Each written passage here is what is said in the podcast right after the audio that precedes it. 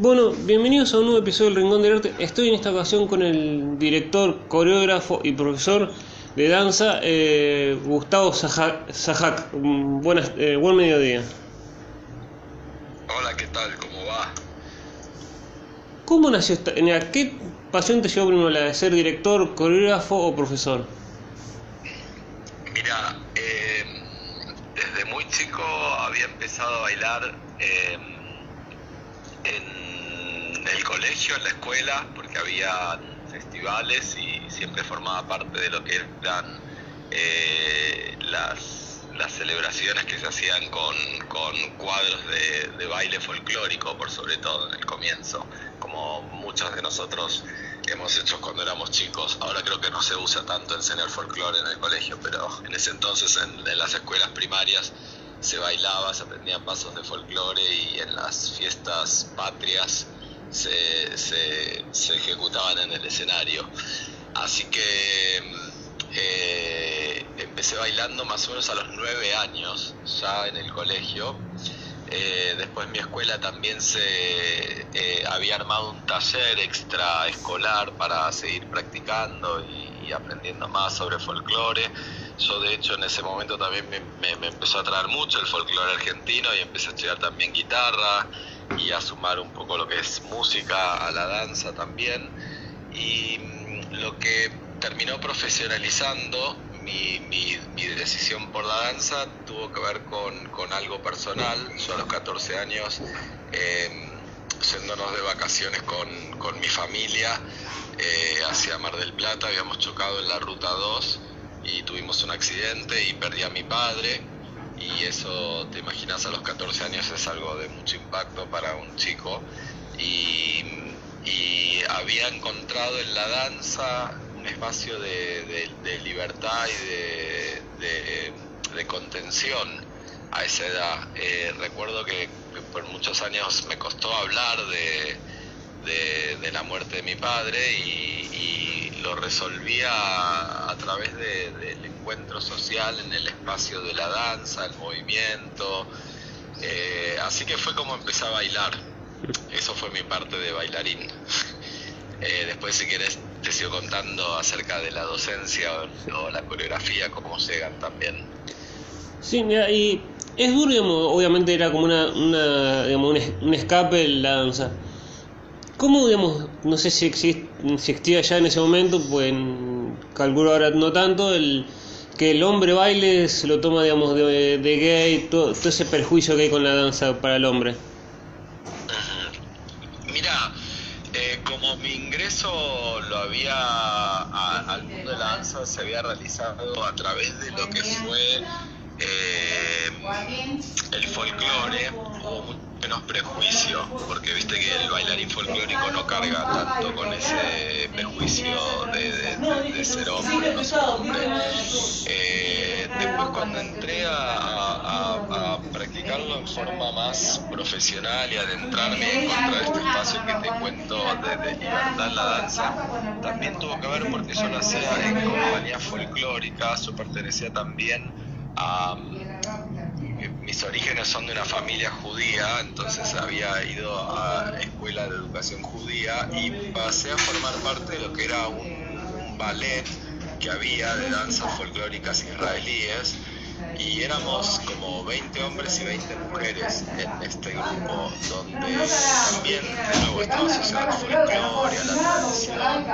Entonces a veces en esos marcos es como más, más fácil insertarse, hoy en día no, pero en ese momento eh, sí, estoy hablando en los 80s era más fácil insertarse cuando uno eh, se, se, expresaba en la danza tal vez en el medio folclórico mucho más que lo que era tal vez el ballet o el jazz o el contemporáneo, que son cosas que yo sí después eh, eh, me adentré, pero esto ya lo hice cuando ya tenía 18 años, 19, ya tenía todo un antecedente dentro del mundo del folclore y, tenés razón en lo que preguntás, había mucho prejuicio, mucho, em, mucho mito en relación a la danza, a, veces verdadero, a veces no, porque es cierto que hay, hay, hay hay muchos integrantes de la comunidad de la danza que son gay, pero esto es algo que se replica en todos los en todo tipo de actividades, así que eh, tal vez era más que nada algo muy estereotipado, si se quiere, en ese momento.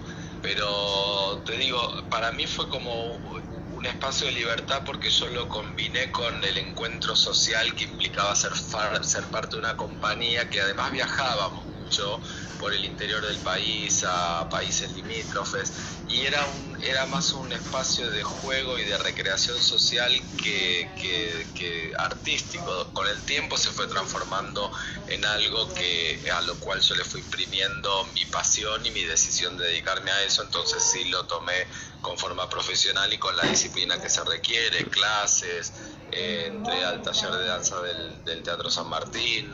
Eh, y sí se transformó en una, en una vocación y en mi profesión. Así que después sí empecé a bailar en la danza, en, danza, dedicarme de lleno. Em, lo hice tal vez en, lugares apropiados también, porque en primeros años yo trabajé en la televisión con Susana. Eh, en ese momento era un espacio muy admirado, muy elogiado, pertenecer a, a, ese programa que en ese momento batía todos los récords de rating. Y entonces em, también fue como un espacio de, mucho, de muchos logros personales, artísticos, de mucho aprendizaje. Eh, empecé a trabajar en comedias musicales, empecé a, trabajar en teatro y bueno, de esta manera eso que fue como un espacio de liberación para el adolescente de los 14 años con una vida complicada después del accidente se transformó en un, en un medio de éxito, de libertad. ¿Y cómo le digamos, viajar por todo el, por el interior y, digamos, bailar fuera de Argentina? Era digamos, que uno lo disfrutaba era como, estoy con la compañía, vamos a hacer lo que me por lo que, por lo que estoy acá. No, mirá, era, la verdad es que en ese momento yo venía de una clase de, de una familia de clase media, media baja, y la verdad es que incluso después que, perdí a mi padre, la, situación familiar era incluso mucho más complicada. Así que para mí esto que, implicaba viajar por el interior o por el exterior eran, eran espacios de, de mucha libertad y la danza yo encontraba que me estaba brindando oportunidades que de otras maneras yo no las hubiera tenido si no existían estas giras de viajar recuerdo a, Rafaela o a La Pampa o he ido a, Posadas o a Iguazú eh, mucho un viaje anual hacía un festival de danzas en San Pablo eh, iba a Uruguay y para mí era conocer el mundo, eh, que de otra manera no lo hubiera podido hacer y lo disfrutaba muchísimo. Ya desde chico empecé a entender que había una posibilidad y un camino que me iba a permitir unir mis eh, pasiones, que tienen que ver ambas, profundamente personales, que tiene que ver una con el arte y otra con el viajar y el intercambiar culturas y esto a esto le dediqué mi vida. El resto de mi vida se, se, se, destinó a, viajar y a llevar mi arte por todos lados y a aprender de las culturas en las cuales yo trabajo eh, para seguir creciendo. De hecho, no o sea, siempre soy yo el que viaja a dictar cursos o a montar musicales, ya sea a Japón o a Corea o a Ecuador o a México, y la, la, la sensación externa es que parece que estoy eh, siendo yo el que va a enseñar, pero en realidad yo a la vez me estoy educando y estoy aprendiendo y, absorbiendo mucho de cada una de las culturas con las que trabajo. Así que esto que me preguntabas de cómo fue viajar, creo que fue como el, el inicio de lo que después se transformaría en mi forma de vida y en mi medio de vida y en, y en, y en aquello que, que, que se hizo tal vez tan especial en mí, que tiene que ver con viajar y ser artista al mismo tiempo. Algo que es complicado, pero que siento que le puse tanto empeño y dedicación y le dediqué la vida y, y, es algo que hoy puedo decirte que, que, pude lograrlo, más allá de mis sueños aún. ¿Y cómo llegamos la docencia? Digamos, ¿Algo que en un momento dijiste quiero empezar a enseñar o fue más, digamos, algo que se fue dando solo?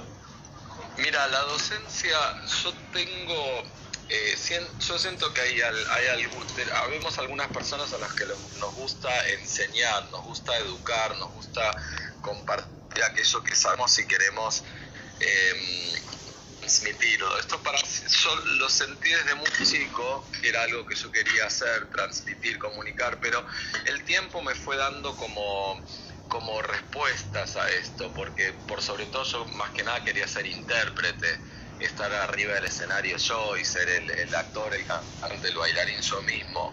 Eh, se fue dando un poco casi como en forma natural, yo cada vez que estudiaba eh, algún curso, eh, si el profesor faltaba, me elegían como para reemplazarlo, me decían, mira, tal profesor no viene, podrías dar vos la clase el día de hoy. Creo que ya se percibía desde la afuera que había un docente en mí antes que yo perciba que había un docente en mí, porque venía el pedido más de afuera que no era que yo decía quiero yo dar la clase, sino que me decían podés dar vos la clase. Em, esto fue creciendo porque eh, yo a los 27 años más o menos eh, gané una beca que se llama Fulbright que me permitió ir a estudiar a New York por un año entero comedia musical y danza y, y en ese momento sí se me disparó una necesidad enorme de compartir lo que yo había aprendido en el exterior y por sobre todo eh, esparcir ese conocimiento en mis colegas argentinos o en los bailarines argentinos, porque eh, recordate, estoy hablando en el año 2000, si bien recién había internet, pero todavía la, difusión de la información no era tan universal o accesible como es ahora, entonces encontré como que era una misión de vida eh, poder transmitir todo eso que yo con la oportunidad que tuve de viajar al exterior había aprendido y que la gente que no podía viajar no tenía acceso. Entonces eh, empecé a dictar mis clases de danza para compartir este material, para poder eh, llevar adelante esta difusión que yo creo que había sido afortunado de poder recibir. Entonces empecé a desarrollar mi carrera docente.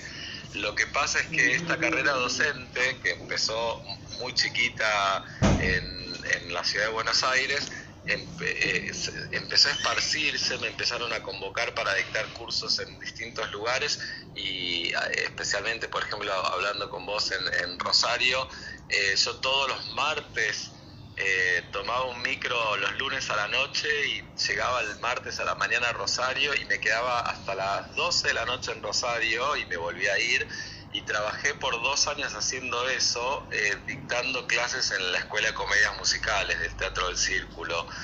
Em, pero imagínate, así como viajaba a Rosario todos los martes durante dos años, también he viajado por fines de semana a Córdoba, eh, a San Juan, y he llegado a lugares tan lejanos como Ushuaia, discursos en el Calafate, en Salta, y esto empezó a expandirse internacionalmente. Después me empezaron a pedir que diera cursos en Uruguay, en Paraguay, y en Brasil, en Chile muchos años, en Ecuador, que ha sido mi segundo hogar. En Ecuador he, viajado casi un mes por año en los últimos 20 años, eh, así trabajando con con la escuela de la primer eh, bailarina ecuatoriana que se llama Suseña Mendoza y me instalo ahí, coreografío para ellos y después ingresé allá a dar clases en, universidades norteamericanas, en Point Park University, que es la que dicto aún hasta el día de hoy en la ciudad de Pittsburgh y el, eh, eh, a través de la cual doy becas aquí en Argentina para alumnos argentinos que quieren viajar a esta universidad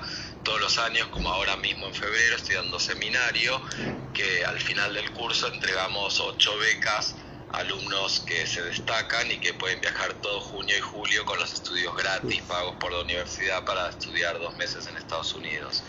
Así que fue creciendo, fue tal vez una indicación externa que me dijo tenés que dar clase y después se transformó en una verdadera vocación para mí. Eh, nunca dejo de ser docente y, cuando se suma la actividad de coreógrafo director, creo que haciendo esas actividades también sigo siendo docente, porque el coreógrafo enseña y el director también tiene que enseñar o al menos transmitir la visión que tiene y la docencia es parte de eso, ¿no? Así que eso sumó al, al docente. Primero estuvo el bailarín, después estuvo el docente. ¿Y cuál fue, digamos, tu primer trabajo como coreógrafo y digamos, cómo también te llegas a digamos, el empezar a trabajar como coreógrafo?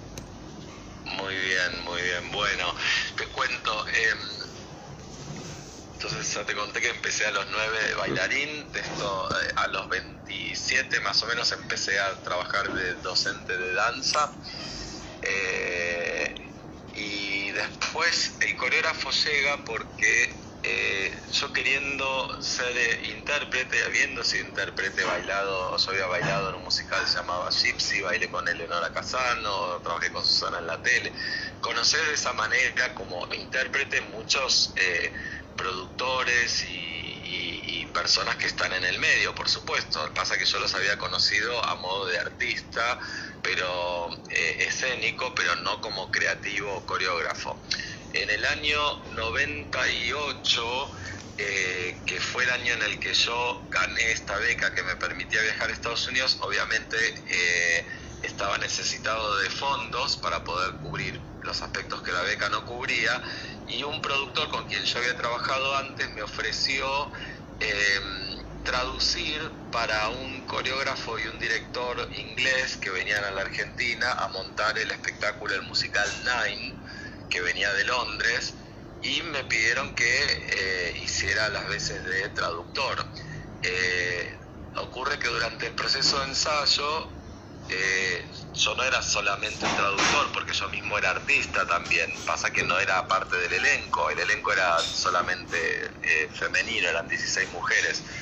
Entonces, eh, de a poco el, coreógrafo me iba pidiendo si yo podía colaborar con él en la creación de algunas secuencias o servirle de asistente, al punto que cuando terminó el proceso de ensayo, el director me pidió que me quede a cargo de la obra como director residente, es decir, cuidando la obra y armando lo que son reemplazos y demás.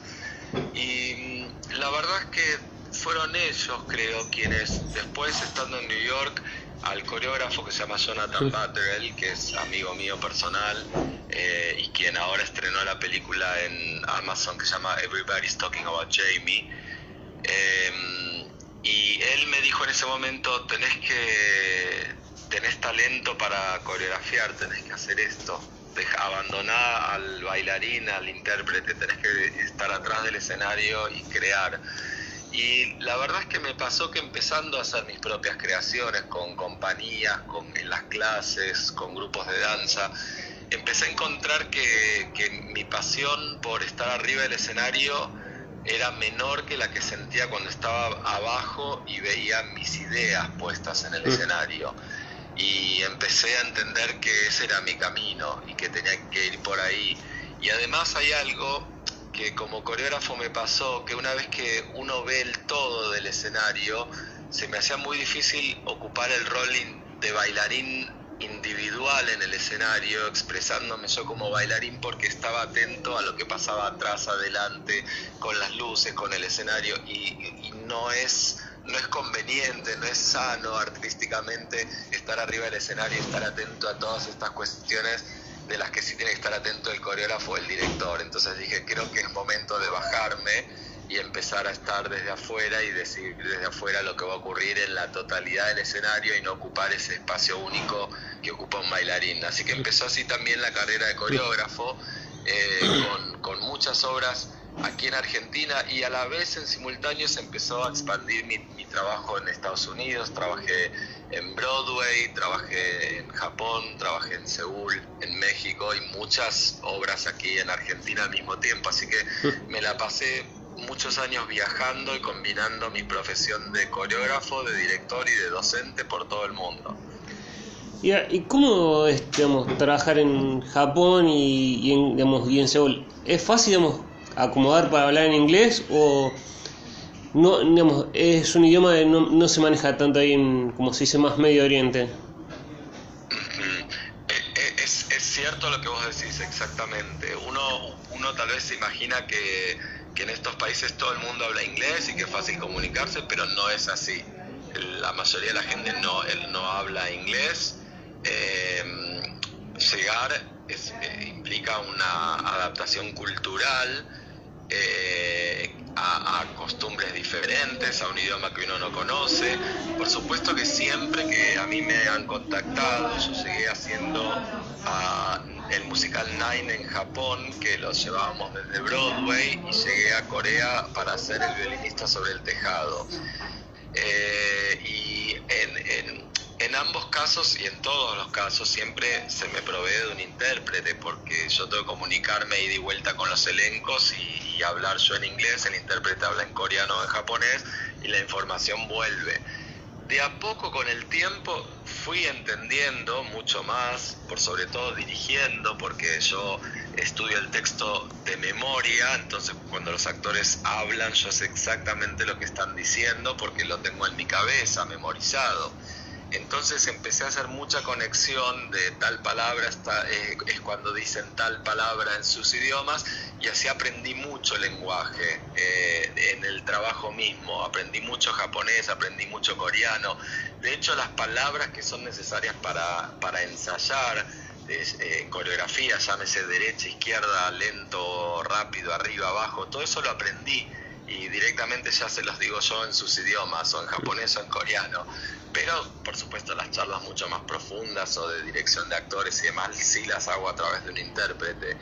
Lo que pasa es que eh, para mí siempre fue eh, muy placentero tratar de insertarme en otras culturas y, tal vez eh, creo que el hecho de aprender a insertarte en una, vas aprendiendo cómo insertarte en otra, y después se arma casi como un método de cómo, cómo afrontar y cómo insertarse en cada una de las culturas diferentes con las que uno trabaja, porque eh, así como te puede sonar lejano Corea y Japón, también tiene un proceso adaptarse cuando me toca ir a trabajar a Brasil o cuando toca ir a dar clases a Chile o a México. A veces México, por ejemplo, yo trabajé en un musical en México y tuvo unos... Em, me encontré con diversidades culturales mayores que con las que me puedo encontrar en Japón de repente. Y uno piensa, bueno, en Latinoamérica somos todos iguales. Y no es así.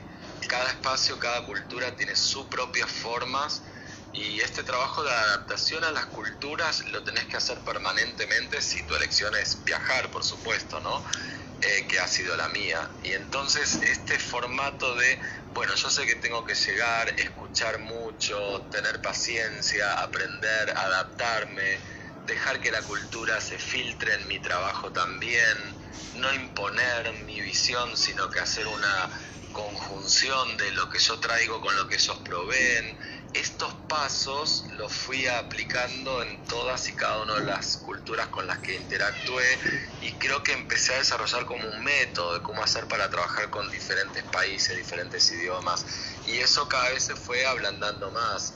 Hoy en día me siento en mi casa cuando viajo a Seúl, cuando viajo a Tokio, conozco las ciudades, me puedo manejar perfectamente, pero hubo épocas en, prueba y error, ¿viste? Me tomaba subtes para otro lado, me, equivocaba en lo que decía, eh, pero uno va probando y va aprendiendo. Y a mí siempre me apasionó tanto viajar y trabajar con otras formas de, vida y, otros, otras ideologías que, me adapté, me ablandé y permití que eso eh, se, filtre en mi trabajo y yo aprendí a, a, tomar los tiempos y en los formatos requeridos en cada uno de los lugares para que pueda llegar, insertarse y permitirme expresarme en todos estos países.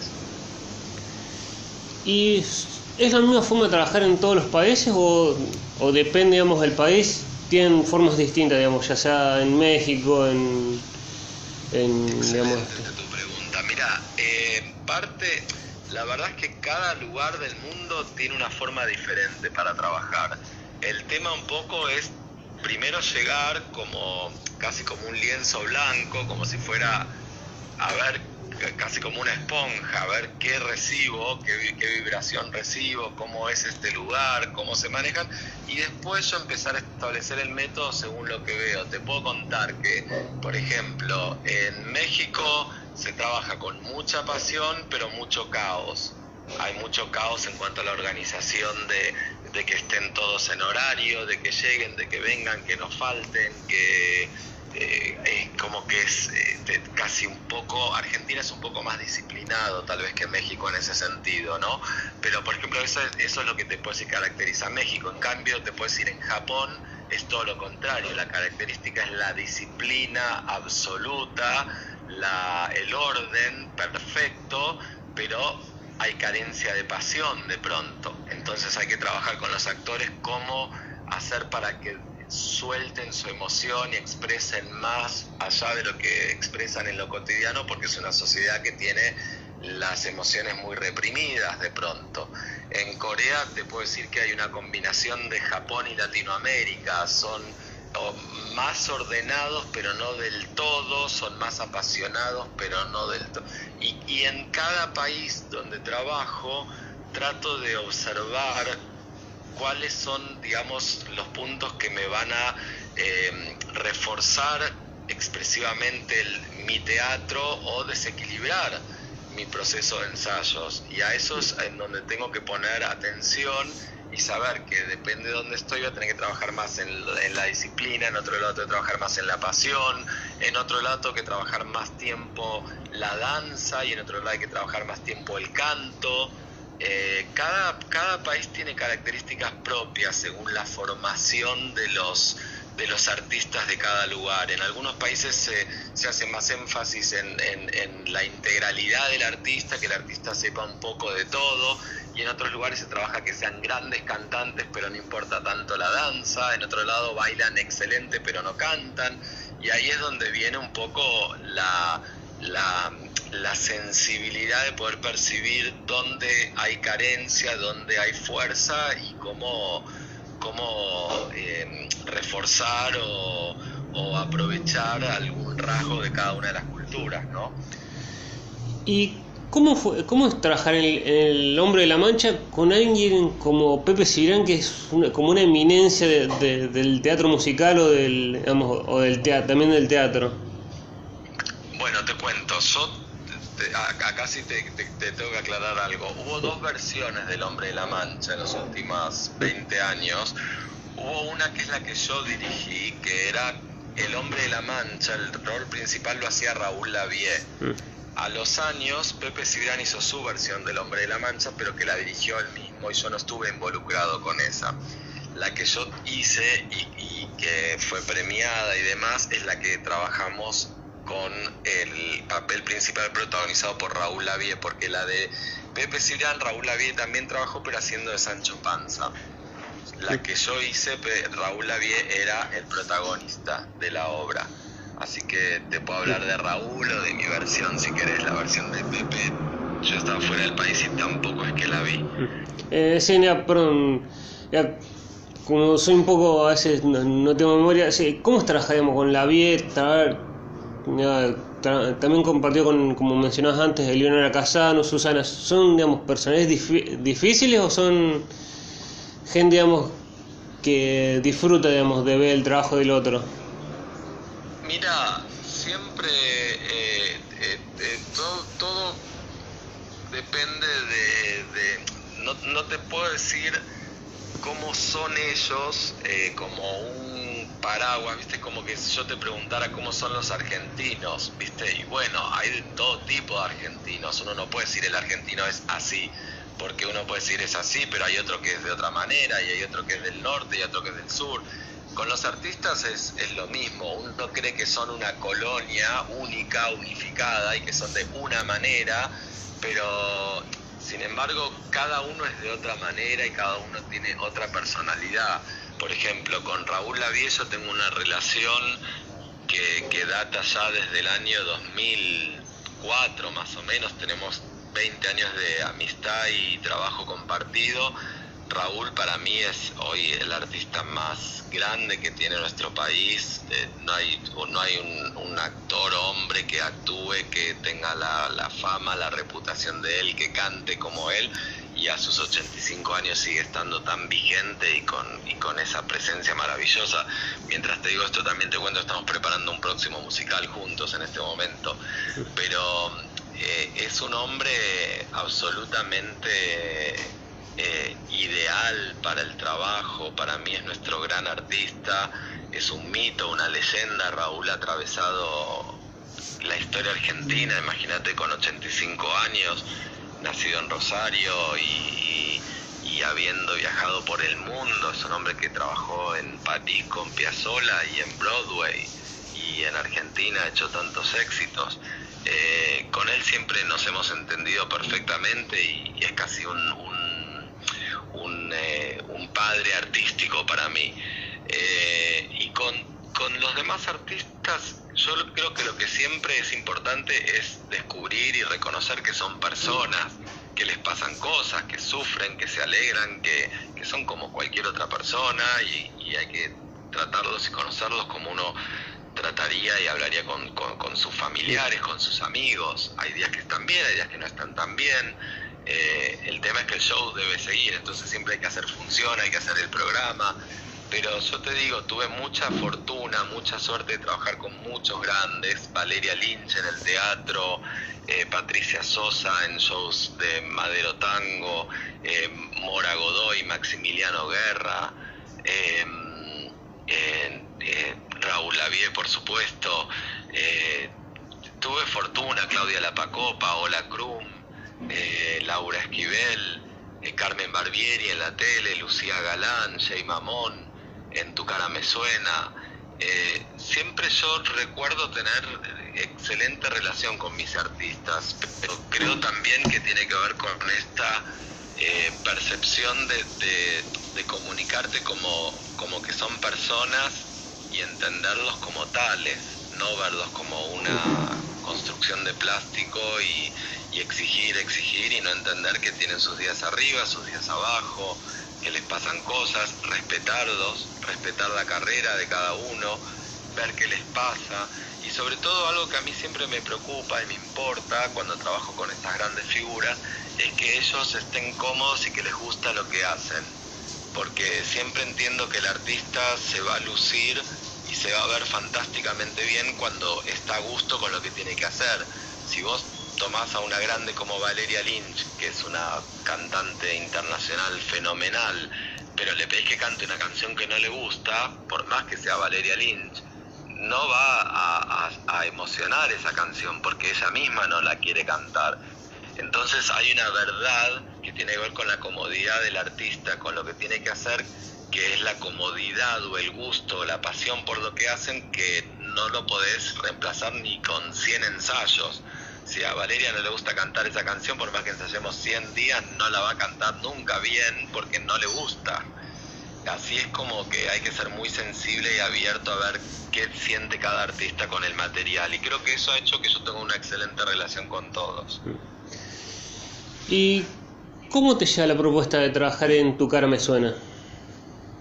En Tu cara me suena, me llega, mira, por un motivo fue muy interesante en ese momento porque uno de los productores del programa, eh, yo acá tengo cierto reconocimiento, pero no, no del todo, no soy del todo reconocido en el medio, sí por muchas personas que están en el medio, pero no del todo porque yo he hecho, como te conté, más de la mitad de mi carrera en el exterior, en lugares tan lejanos como Corea o Japón o Estados Unidos. Entonces, no todo el mundo conoce de mi trabajo. Sin embargo, en Tu cara me suena, uno de los productores había sido compañero mío de la secundaria. Eh, y él sí sabía de cerca mi trabajo aquí en el exterior y cuando llegó el momento de armar ese programa, eh, el programa tenía un formato que venía de Inglaterra, tenía muchas exigencias en cuanto a lo que es eh, escénico, montaje, teníamos que hacer ocho musicales por semana los, y todos los hacía yo, no, no, era un programa con, con distintos coaches o, distintos coreógrafos para cada famoso, sino que era yo el único coreógrafo para los ocho famosos. Y Pablo Procopio se llama este chico que había sido compañero mío de la secundaria y que había seguido mi carrera, a la hora de proponer coreógrafos me propuso a mí, yo estaba en ese momento trabajando en Pittsburgh, en Estados Unidos, y me escriben de Telefe, me, hacen la propuesta, y a mí me interesaba pasar un tiempo en Argentina, estar un tiempo acá, eh, trabajar con grandes, porque en ese momento el programa contaba con figuras enormes, Benjamadeo, Campi, eh, Jay Mamón, Laura Esquivel, Lucía Galán, Carmen Barbieri. Y yo dije, sí, esto lo quiero hacer. Así que me volví a Argentina y me instalé acá por, por ese año eh, para poder ser parte del programa. Y lo acepté, pero la propuesta vino de, una, de un conocimiento que había en forma personal desde la secundaria, cuando yo aún no era siquiera ni coreógrafo, ni director, ni maestro pero bueno, uno de mis compañeros sí había seguido mi carrera y me hizo llamar del exterior para volver al país y hacer Tu cara me suena. Y como profesor, alguien que quiere tomar tu clase, ¿dónde la puede tomar y con qué se va a encontrar, digamos, en tu clase? Bueno, mira, te cuento, yo doy varias clases en, en muchos países a lo largo de todo el año. En cuanto a lo que es Argentina, yo siempre tengo eh, reservado mi, mi corazón acá, mi hogar es este por siempre.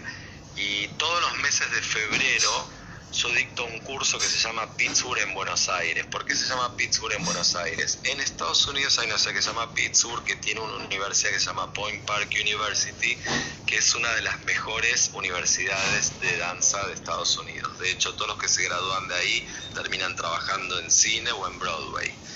Esta universidad me había convocado a mí hace más de 20 años ya cuando yo terminé de hacer mi beca Fulbright en Estados Unidos para dar clases con ellos. Y por esta cuestión que te comenté antes, que yo me sentía afortunado y que quería compartir esta posibilidad de poder estudiar en el exterior y no sabía cómo, le empecé a plantear y a gestionar con la universidad la posibilidad de que ellos me dieran becas para que los alumnos estudian en su programa de verano. El verano de, de Estados Unidos es en junio y julio. Entonces me ofrecen becas que cubren la totalidad de los estudios y eh, todos los meses de febrero vengo a Argentina a dictar clases durante todo el mes para que al final del curso yo pueda elegir a estos bailarines que viajarán a Estados Unidos en junio y julio. Pero no solamente para aquellos que quieran bailar. Eh, en, en, mi curso pueden haber, por ejemplo, en este momento hay 100 alumnos inscriptos y solamente 40 se están postulando para la beca, los otros 60 vienen a bailar. Ocurre mucho que como mi curso lo dicto en el mes de febrero, tengo muchos alumnos que vienen del interior aprovechando las vacaciones, tengo muchos profesores de danza que viajan de otras provincias a capacitarse en febrero conmigo acá en Buenos Aires y luego vuelven a sus respectivas provincias. Eh, ahora estoy dictando clases en un estudio que se llama Pisalo Propio, aquí en el barrio de Palermo, de la ciudad de Buenos Aires. Pisalo Propio queda en Fitzroy y Soler, en Capital Federal. Estoy dictando clases de martes a viernes a las 11 de la mañana, cuatro clases a la mañana, es decir, martes, miércoles, jueves y viernes a las 11, y los martes y jueves a la tarde, a las 2 de la tarde, de 2 a 4. Las clases duran dos horas, dos horas y media, son clases súper extensivas, extensas, perdón. Y me preguntás con qué se van a encontrar. Mira, se van a encontrar primero con una energía espectacular porque yo soy muy feliz de dar clases en Argentina este mes de febrero, siempre, todos los años. Es un curso que llevamos hace 20 años ya dándolo, con mucho entusiasmo porque algunos de esos bailarines sí están ahí porque tienen el deseo de viajar, otros vienen del interior a formarse, otros quieren aprender y dedicarse a ser maestros. Eh, otros quieren bailar en calle Corrientes, así que hay mucha energía en el curso. Tengo bailarines, algunos más principiantes, otros más intermedios, y tengo bailarines profesionales que a la noche están bailando en obras de teatro o en la televisión. O muchos de mis eh, bailarines han sido coach en video match o soñadores en video match, por ejemplo. Eh, así que la clase, que dura dos horas, consiste en una hora de entrenamiento muy potente, en el cual combinamos técnicas de danza clásica, de yoga, de jazz, de entrenamiento corporal y después dedico una hora, una hora y media a trabajar algún estilo específico. Según la clase o las semanas, me, hago, hago eje en alguna otra forma del jazz, como puede ser, por ejemplo, el estilo de Bob Fosse. Otra semana puedo trabajar eh, baile con estilo de los años 60. Otra semana me gusta trabajar jazz latino. Otra semana lo que se llama jazz lyrical, que es un jazz más contemporáneo. Entonces, hay una parte, la primera hora de mis clases es universal, abarca entrenamiento para todo tipo de bailarines. La segunda parte de mi clase ya se trabaja un estilo específico. Trabajamos eh, algunos estilos que los voy cambiando como para que los bailarines también puedan adaptarse a distintas formas de baile y después tengan su, su cuerpo, su herramienta de trabajo entrenada y preparada para poder audicionar en distintos lugares, ya sea en un teatro, en un crucero, en un festival, bailando para un cantante. Eh, así que trato de ocuparme de cubrir la mayor cantidad posible de estilos diferentes de danza para que se abra más y más las posibilidades de trabajo de aquellos que vienen a estudiar eh, eh, baile en mis clases, porque mi intención principal es, por supuesto, que la gente progrese, mejore, se entrene, pero aquellos que están interesados también es que tengan las puertas de trabajo abiertas y que puedan hacer de la danza una forma de vida, tal cual la hice yo. ¿Y te ha sorprendido, digamos, algún profesor o alguien que haya ido tomando clase decís, este tipo es un monstruo, o mirá lo que creció, qué grande es para, digamos, la humildad que tiene para seguir aprendiendo con lo grande que es. Sí, mirá, me, pasa, la verdad es que me, me siento honrado y orgulloso porque me pasa que en mi curso podés venir cualquier día y de pronto puede haber algún actor, alguien de la tele famoso, puede haber eh, muchos colegas que, yo sé que están dictando clases y que les va maravillosamente bien y tienen sus cursos llenos y de pronto están en mi clase eh, entrenándose y eso para mí es un elogio enorme. Eh, ver eh, o, grandes bailarines que yo sé que de pronto a la noche son protagonistas de un musical o que bailan en tal o cual compañía y, y me encanta que vengan a mi clase. Lo que siempre trato de hacer, por supuesto, es estar atento a, la totalidad del grupo y a brindar información que yo considero que les puede servir a todos. A veces en la clase comparto alguna anécdota personal con la cual alguno se puede sentir identificado o puedo dar algún eh, secreto en cuanto a la técnica o puedo dar algún consejo en cuanto a pasos de baile o a formación o a entrenamiento corporal que todos puedan utilizar y algo que hago en relación a la pregunta que vos me haces que es muy interesante, es que yo eh, tengo cero em, eh, conexión en cuanto a, la propiedad del material. A mí me gusta hacer en mi clase, y esto se lo aclaro a mis alumnos y mis colegas que vienen a estudiar, aclaro que el material no es mío, sino que una vez que yo enseño algo en la clase, si hay algún profe que le gustó ese ejercicio, se lo puede llevar y enseñarlo para sus alumnos. Si hay algún paso que yo enseño que a alguien le gusta, lo puede poner en sus coreografías. Eh, así que en ese sentido yo creo que, creo en el universo y creo que lo que uno hace lo tiene que soltar al universo y que lo agarren quienes quieran, quienes se ocupen de transmitirlo, de retransmitirlo.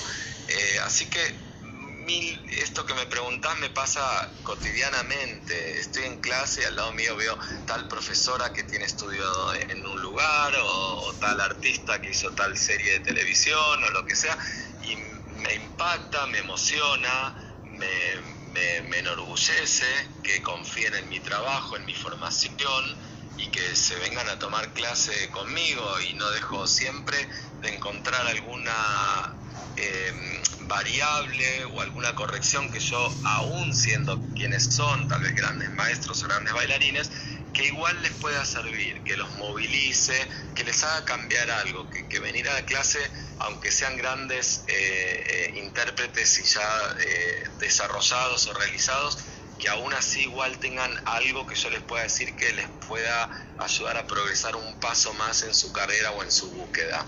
Eso para mí es importante, no creer nunca que el camino está lleno, de hecho yo mismo como docente también sigo formándome para poder seguir retroalimentando aquello que yo le voy a dar a mis alumnos o a mis colegas.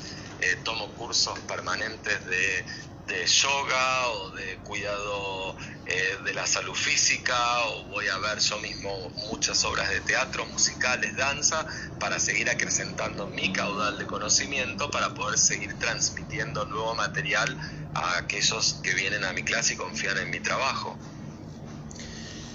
Y sos de esos profesores que en algún lugar donde diste clase te dicen no digas que vayan a tomar clase con, con este profesor o que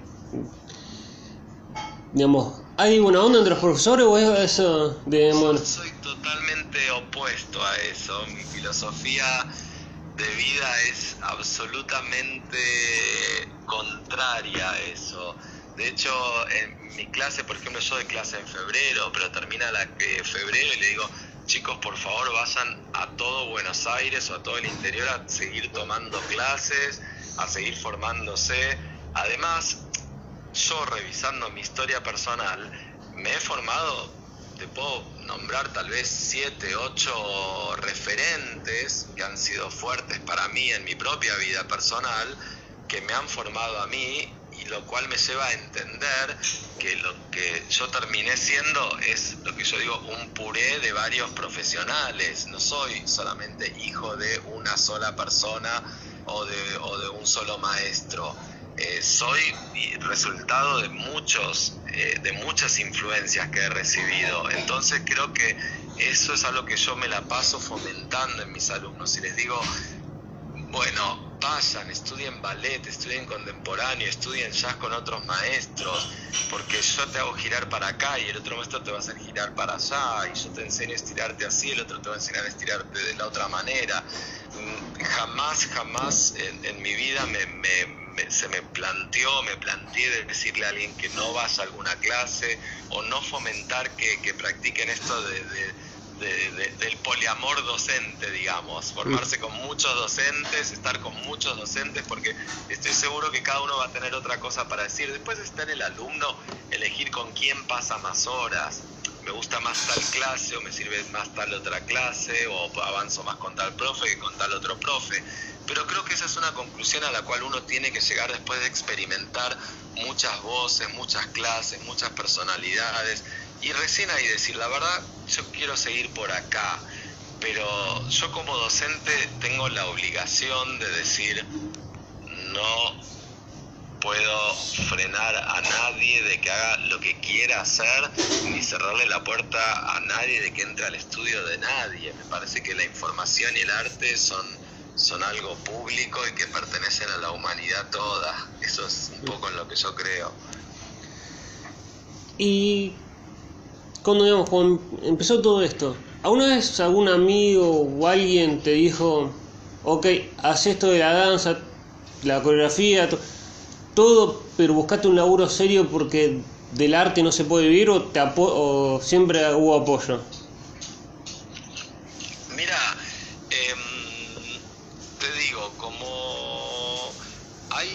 creo que hay una, hay una percepción errónea a veces en, en la sociedad en cuanto a, a qué quiere decir vivir de algo y tal vez hay como un, hay como un prejuicio un poco eh, eh, atemporal ahora que tiene que ver con que si uno hace algo le va a ir bien. En otro momento, hace miles de años, alguien decía, no, si estudias medicina te va a ir bien porque los médicos ganan bien, o si estudias arquitectura te va a ir bien porque los arquitectos ganan bien.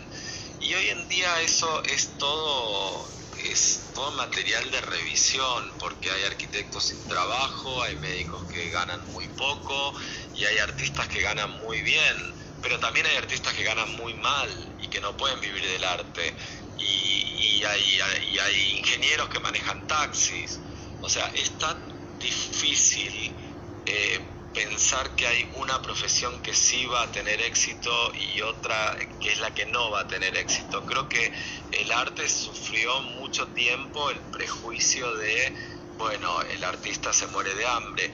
Y es verdad porque es una profesión complicada, es una profesión que tal vez no tiene estructura tan clara como la puede llegar a tener otras profesiones que te permiten el ingreso de pronto a una empresa y uno dentro de una empresa se siente que está como contenido por ese universo de la empresa. Los artistas no tenemos empresa y todo el tiempo tenemos como que reinventarnos. Yo termino una obra, tengo que empezar de nuevo, termino un musical, tengo que empezar de nuevo. Es verdad que con el tiempo vas cultivando un nombre, una experiencia, una reputación, pero siempre estás vos solo en el arte esto creo que es lo que es complicado. Lo que yo me propuse para vivir del arte y un poco contraponer esto de que pueda parecer que, que algún momento se transforme en algo difícil, lo que yo me propuse fue e, explorar las distintas eh, ramas que propone el arte, porque siempre le digo a mis bailarines, si vos solamente querés bailar en Calle Corrientes un musical con estilo de los años 70, las oportunidades van a ser dos cada diez años tal vez.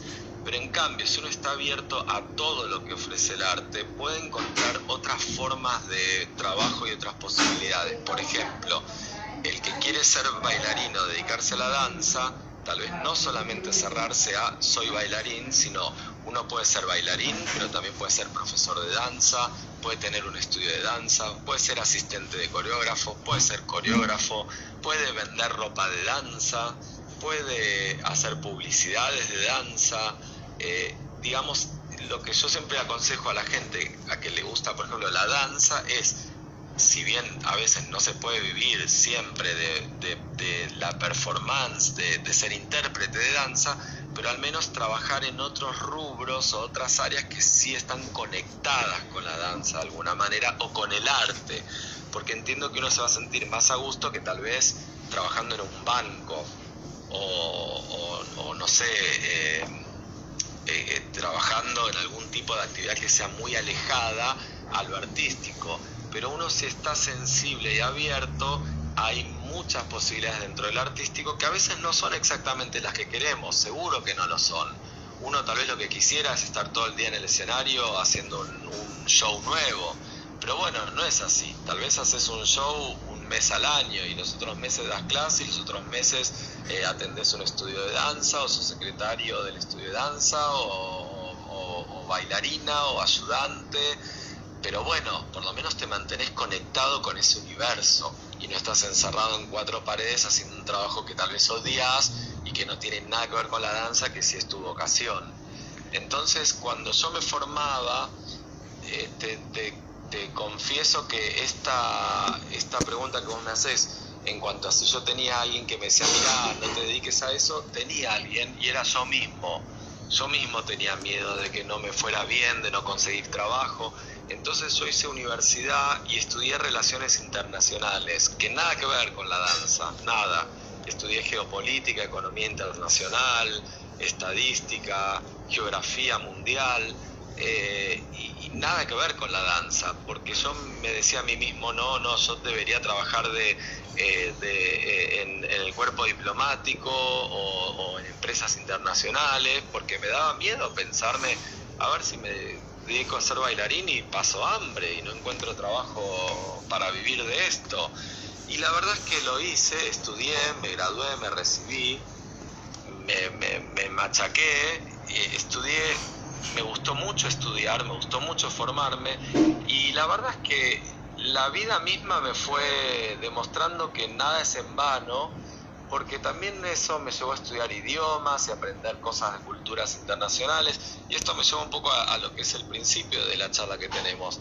Eh, eh, eso pasó a contribuir a lo que fue después mi trabajo como artista viajero internacional, haber estudiado religiones, eh, haber estudiado idiomas, hay veces que doy clases en francés, clases en inglés, clases en español, he, trabajado en Portugal y di clases en portugués y todo tuvo que ver con mi formación académica. Y sí, tuve miedo y por momentos decía, estudiar algo serio que no sea el arte porque el arte es difícil. Pero finalmente terminé viviendo del arte y no terminé viviendo de trabajar en una empresa internacional, sino que hice de, mi arte una empresa internacional.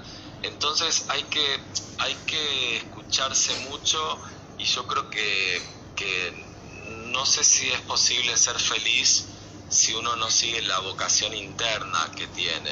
Creo que hay que, hay que ser muy sensible y estar atento a qué es lo que le gusta a uno y hacer eso, porque si no, de otra manera no va a llegar la felicidad a la vida. Y lo más importante que tenemos como personas es ser felices. Eh, y te voy a hacer la última, porque me quedaría ahora, eh, porque es un placer hablar con vos, eh, Gustavo. Eh, te voy a la última, se vi en dos partes. La primera parte y la última. Desde que arrancaste ahora con hasta ahora con la danza, mirás para atrás y decís, me arrepiento de algo o no. ¿Y qué le dirás a alguien que por un perjuicio o algo no se anima a hacer danza? Venía para que se anime. a ver, si me arrepiento de algo, primera parte de tu pregunta. Eh, no, la verdad es que no me arrepiento de nada. o sea, pero no lo digo, cuando digo que no me arrepiento de nada, no le estoy diciendo en pos de, querer sonar arrogante o de querer decir no me equivoqué, todo lo contrario. O sea, me equivoqué cien mil veces. Lo que estoy diciendo es gracias a esas cien mil veces que me equivoqué porque me ayudaron a entender, a crecer, a golpearme. El camino no es tan derecho y no es todo el tiempo de éxito y de que todo te sale. Em, de hecho, eh, yo pienso que, que cuando te digo no me arrepiento de nada es porque algunas cosas que hice me salieron bien y otras no me salieron nada bien pero de las que no me salieron bien tampoco me arrepiento, porque ellas me ayudaron a construir personalidad, carácter, fortaleza interna, desarrollarme como persona. Creo que, eh, el logro permanente te lleva al, no crecimiento. Creo que lo único que te hace crecer es el error, el golpe y el volver a levantarse, lo que se llama la resiliencia. Y yo creo que eh, cuando digo que no me arrepiento de nada, eh, si bien en su momento y aún hoy hay cosas que me duelen, que me lastiman, que me cuestan, hay que recibirlas porque son parte de los escalones que en definitiva nos van a ayudar a crecer. Si todo fuera... Termino con, la, segunda parte de tu pregunta. ¿Qué le diría a la gente que no se anima? Mira, a la gente que no se anima le diría que eh, no que yo creo que no hay opción, no hay, no hay escape a la vocación. Creo que eso que sienten no lo van a poder disolver nunca, no lo van a poder hacer desaparecer nunca. Entonces, cualquiera que tiene ganas de bailar, tiene que probar y hacerlo, porque es un mundo que, que es infinito, pero que a la vez tiene infinidad de colores, porque uno puede uno puede bailar eh, por diversión, uno puede bailar por entrenamiento, uno puede bailar porque lo quiere hacer en forma profesional y dedicar su vida a la danza. Hay millones de motivos por los cuales uno puede querer bailar, por el ámbito social, por la liberación de endorfinas, por el estado físico. Hay miles de motivaciones. El hombre baila desde que es hombre y, hay, estudios que prueban que desde que éramos tribus eh, eh, salvajes, el hombre ya estaba bailando, haciendo rezos a los espíritus en rondas alrededor del fuego. Así que bailar es inherente a la humanidad. Yo creo que es algo que si alguien siente ganas o, está motivado medianamente, tiene que hacerlo, porque si no es como perderse parte de la vida, es como pasar por la vida sin amar, como pasar por la vida sin gozar me parece que, el que quiere bailar tiene que agarrar, ponerse algo de ropa liviana y meterse en una clase y en el, en el proceso descubrir qué quiere hacer con la danza. Voy a querer hacer de esto una forma de vida, quiero hacer esto un entrenamiento semanal, quiero hacer de esto mi encuentro de grupo social, pero la danza es, es, es, un, es una actividad que está profundamente conectada con la expresión humana y aquel que tenga una pequeña chispa de atracción por, por, este arte tiene que, probar y ejecutarlo, porque, porque es humano, porque es orgánico eh, y porque a lo largo de la historia ha cambiado la vida a la gente, tanto a los que se suben a bailarla como a los que se suben a observar, los que se sientan a observarla. Eh, fíjate que en cualquier festejo, un casamiento, un cumpleaños de 15, lo que sea, se pone música y se baila, porque es nuestra forma como seres humanos de celebrar la vida. Entonces me parece que reprimir el deseo de bailar es, es, es reprimir el deseo de vivir. Entonces cualquiera que no se anima, creo que se tiene que animar, creo que tiene que probar, creo que tiene que sacar prejuicios tiene que investigar qué le pasa con esa acción, con esa actividad que es bailar, porque en definitiva es reconocerse uno mismo y reconocer qué le pasa a uno con la vida, porque para los que vivimos de esto entendemos que la danza es vida y, el que siente algo de atracción por este arte lo tiene que ejecutar, porque si no se va a perder algo que está latiendo adentro y que no le está dando espacio para permitir crecer y permitirle a esa persona ser una persona más feliz. Bueno, muchas gracias Gustavo por, por permitirme entrevistarte y por esta gran charla. Bueno, te agradezco a vos por llamarme, eh, por dejarme compartir mis, mis ideas con las personas que van a estar escuchando eh, tus, tus palabras y, que te siguen habitualmente. Y para cualquier cosa estoy em, eh, acá, presente, para contestar y ayudarte en lo que pueda.